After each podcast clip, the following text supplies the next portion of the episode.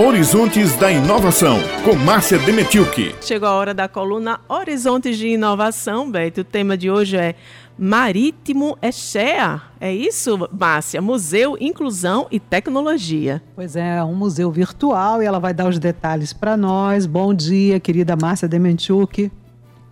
Oi, bom dia. Bom dia, ouvintes da Tabajara. Eu vou começar com uma pergunta para vocês, Beth e Josi. Vocês sabem o que são os marronteiros? Não, eu não sei. Beto, você sabe? Acho que eu nunca ouvi essa palavra, inclusive, viu, amiga? Explique para nós aí, para os nossos ouvintes.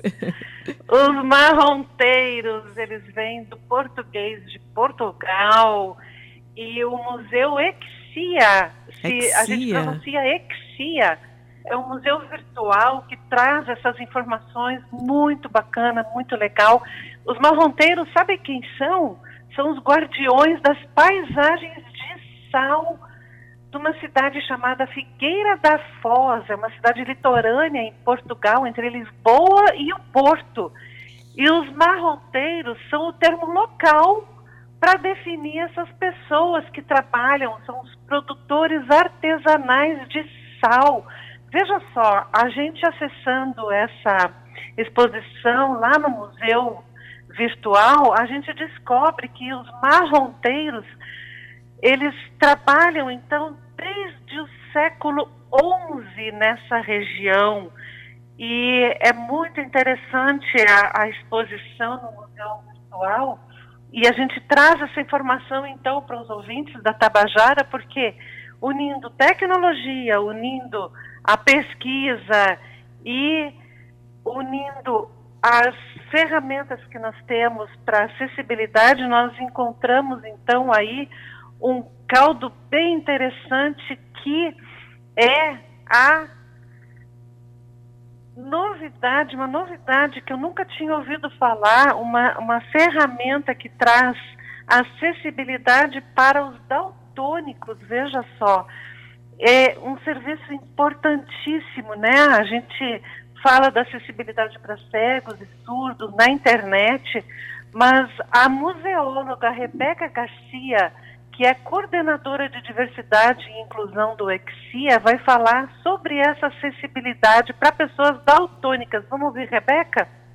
A inclusão sempre esteve presente na minha vida, né, desde pequena, porque eu sou filha de pai surdo e sou uma pessoa autista. O daltonismo foi incluído no nosso primeiro plano de acessibilidade por parte do nosso diretor, o Ticiano, que teve essa preocupação né, com as pessoas daltônicas, porque particularmente na formação como museóloga, eu nunca tinha me visto nessa situação né, de fornecer acessibilidade a pessoas daltônicas. E é algo que faz total sentido, né, uma vez que o daltonismo faz com que a pessoa não processe algumas cores, né, isso vai depender do daltonismo, né, tem três tipos, e a pessoa ela não enxerga da mesma forma, né, as nuances de uma imagem, né? Então, o Tiziano ele vai implementar esse trabalho através de um programa da Adobe que faz essa conversão das imagens para pessoas daltônicas e é possível fazer para cada tipo de daltonismo. Esses três tipos que eu, que eu mencionei anteriormente vão estar disponíveis no museu.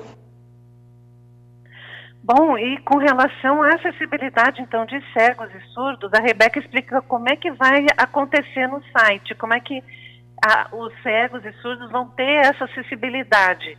Vamos ouvir. Atualmente temos uma equipe de voluntários que está fazendo a, toda a tradução para Libras das exposições, né? São dois educadores de museus surdos e também na parte de audiodescrição temos duas pessoas também que estão fazendo audiodescrição para pessoas cegas e a previsão é que logo no primeiro semestre do ano a gente já tenha uma parte do nosso acervo disponível dentro do preceito da acessibilidade. Oh, Rebeca, agora vai trazer alguma, alguma uh, para finalizar, os, alguma noção sobre os desafios da inclusão no geral.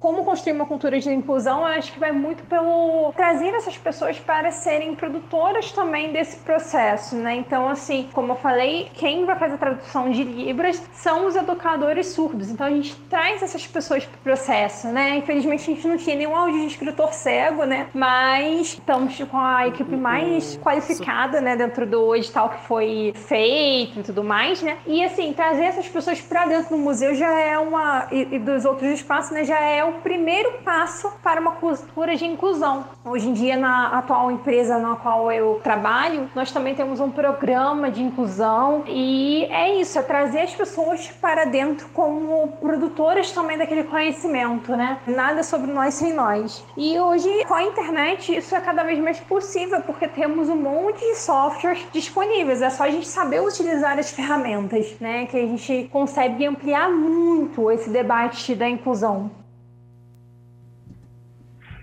Nada sobre nós sem nós. Vamos acessar agora o Museu Exia. Exia se escreve E-X-E-A.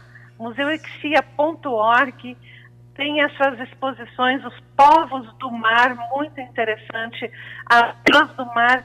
Aliás, eu não falei para os ouvintes, esse museu ele trata sobre povos, sobre acontecimentos no mar Atlântico é muito interessante, é um museu virtual, é uma proposta muito bacana, conhece lá agora e vamos saber mais sobre marronteiros, Beth, Josi. Maravilha. É, com certeza a gente vai conferir, viu? Vamos tá aí, sim. Né? Interessante aí essa relação do homem, né, com o Oceano Atlântico, com o mar, né? Exato. né?